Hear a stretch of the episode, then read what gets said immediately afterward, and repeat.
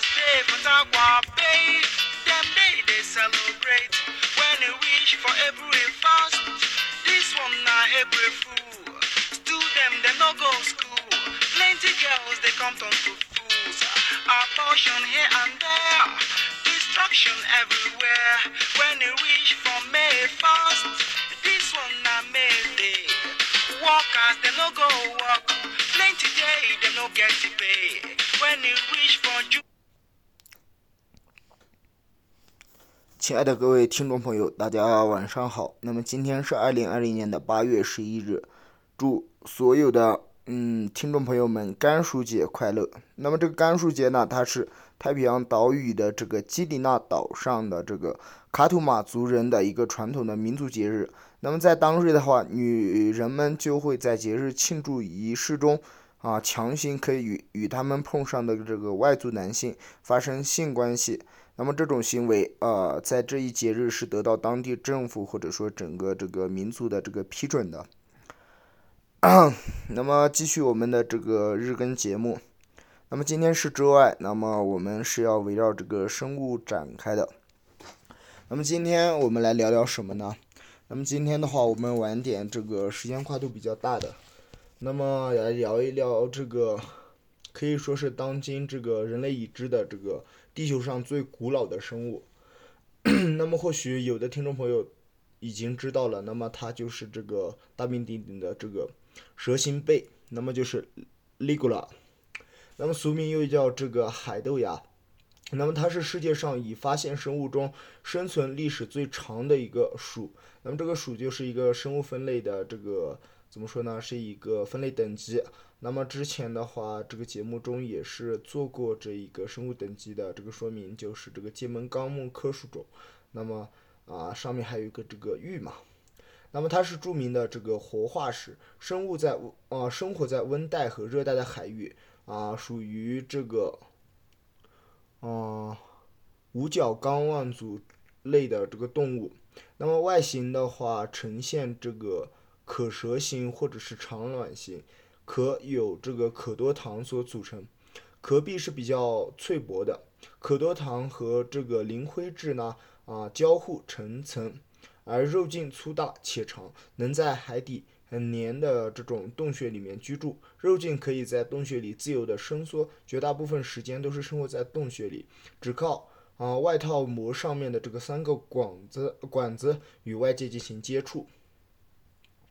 那么刚刚提到这个 Lingula，它是它的拉丁学名，那么是属于动物界啊腕足动物门，那么是无角五角纲，然后是蛇形贝目、蛇形贝科和蛇形贝属。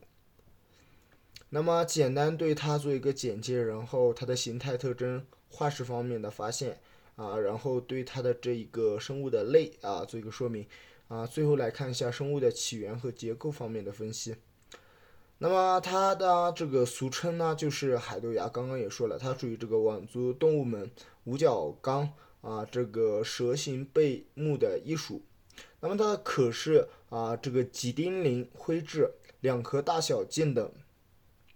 那么轮廓的话是呈这个蛇形或者长卵形啊，两壳的这个边呢，它是略微的隆起啊，后缘是尖。缩的这么一个形状，前缘是比较平直。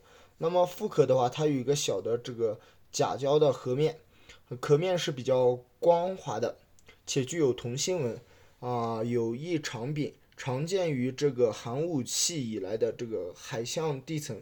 现生物至今仍未灭绝，分布在世界各地。像中国沿海常见的这个鸭嘴海豆芽啊，它的壳长大概是四十毫米，宽度是二十毫米。柄长是六十毫米啊，那么主要是穴居这个浅海的海滩当中。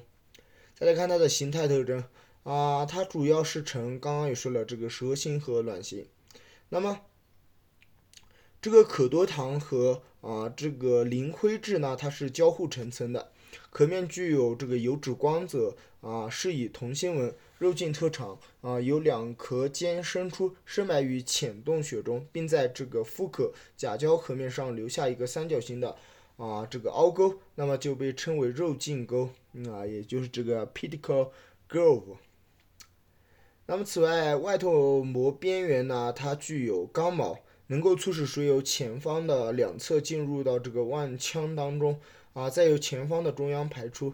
小蛇形的背啊，两颗大小相等。产卵型呢，主要是呈这个三角形啊，前缘是比较圆的，呃，圆的。腹膈后缘比较尖锐，有着清晰的甲胶颌面和啊颈沟啊，壳背是稍短的，壳面具有铜线纹，有时呈这种断续的层状啊，并具有这个放射性的这个啊放射形状的这种纹路。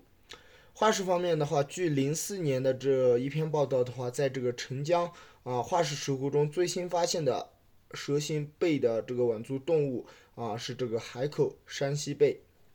那么当时的这个方法呢，主要是运用经典的古生物学方法，那么结合化石的解剖、形态比较进行研究以后，啊，结果就得到这个背体啊轮廓是呈圆形的，刚毛较长，啊浓而坚硬，肉径长而粗大。经鉴定，它是一个新的属种啊。那么，嗯，结论形态研究则表明，它们应该是属于这个。原货贝类，但可能是肌肉系统显示这类生物可能与神父贝类的相关。那么结合形态特点和生态的特征，认为这类生物并非可能是穴居生活，而是以肉茎固着在海底。那么这个银绿石生活，他们的发现呢，丰富了澄江化石库的这个晚足动物的多样性，对于理解早寒武世纪的这个晚足动物的分异，它是具有重要的意义的。啊，再来看一下蛇形贝类。蛇形贝类它是啊无肝的无无角的这种小腕足类。那么壳它是由可多糖所组成的。啊，先生属，也就是这个海豆芽属呢啊，见于正常的海洋环境，但在不适于大多数生物生活的这种多泥缺氧的半咸水中啊，则是比较常见的。那么小蛇形贝属它是。寒武系的化石，外形和构造上都与现代海豆芽形态类似。啊，鳞蛇形的这种贝属啊，大致限于晚寒武世。啊，那么外形不同于其他的这个蛇形贝类，形态它更像这个泪滴。啊，蛇形贝类它提供了环境信息的有用化石，对于对层地比的作用是不大的。那么是寒武纪晚足动物群的一个重要的成员。生物的起源来讲的话是比较简短的，那么包括现存古代举呃绝灭类型的一类腕足动物，最初是见于寒武纪，那么很可能啊起源是要推到这个寒武纪之前的。再来看它的结构分析，那么贝类软体动物的这个外套膜呢，它具有一种特殊的腺细胞，其分泌物可以形成保护身体柔软部分的这种钙化物，啊，那么称为贝壳。此外，贝壳的数量、形状和这个结构的变异是比较大的。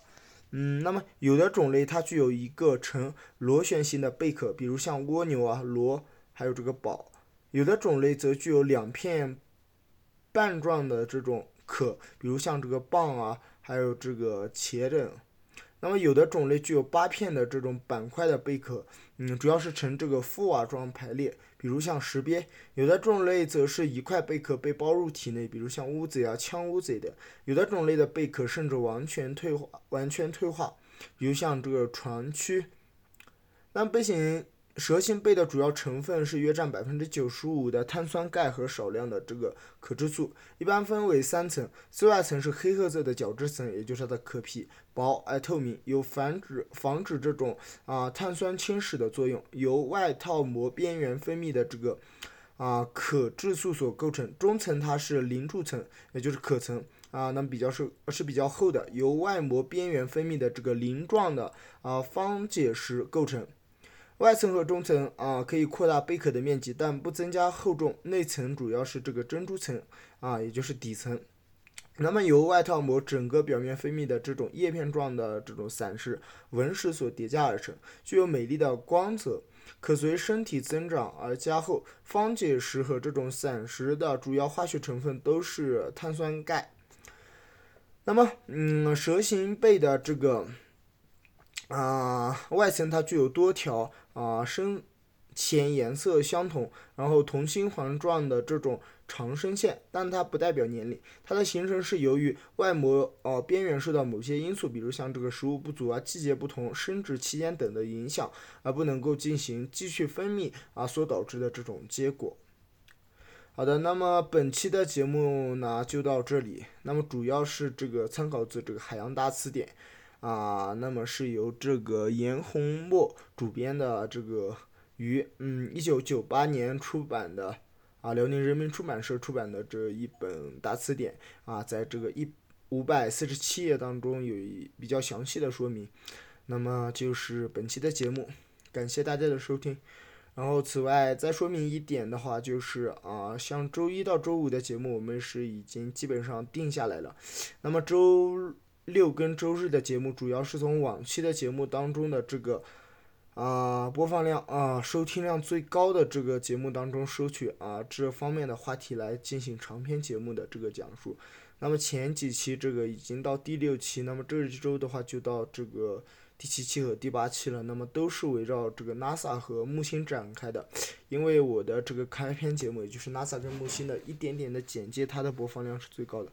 不过说来也惭愧啊，嗯，也就是刚好是一百。